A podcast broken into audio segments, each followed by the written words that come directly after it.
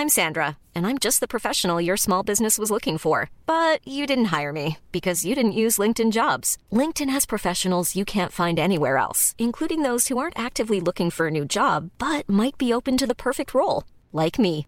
In a given month, over 70% of LinkedIn users don't visit other leading job sites. So if you're not looking on LinkedIn, you'll miss out on great candidates like Sandra. Start hiring professionals like a professional. Post your free job on linkedin.com/people today.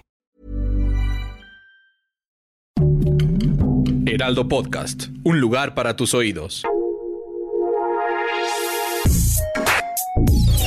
Escucha la opinión de Sergio Sarmiento, quien te invita a reflexionar todos los días con la noticia del día.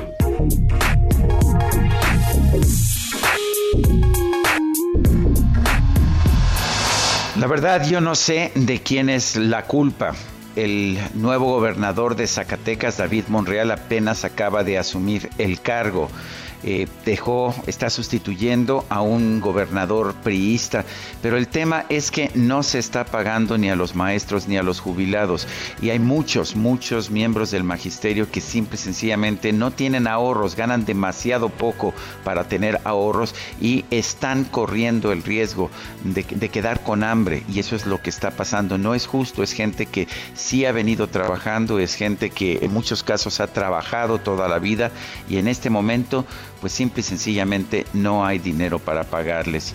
Yo no sé cuál es la situación, yo no sé de quién es la culpa. Es muy común que los políticos siempre acusen a los que vienen de otros partidos, pero aquí lo importante es esto, pagamos impuestos para cubrir ciertos gastos que consideramos los ciudadanos indispensables. Uno de ellos es la educación pública.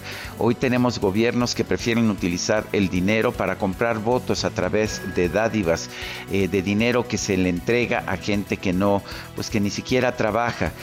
Está bien que se haga eso, no tengo problema, pero siempre y cuando quede suficiente dinero para pagar a quienes realmente trabajan, a los maestros y a los jubilados que han trabajado toda su vida.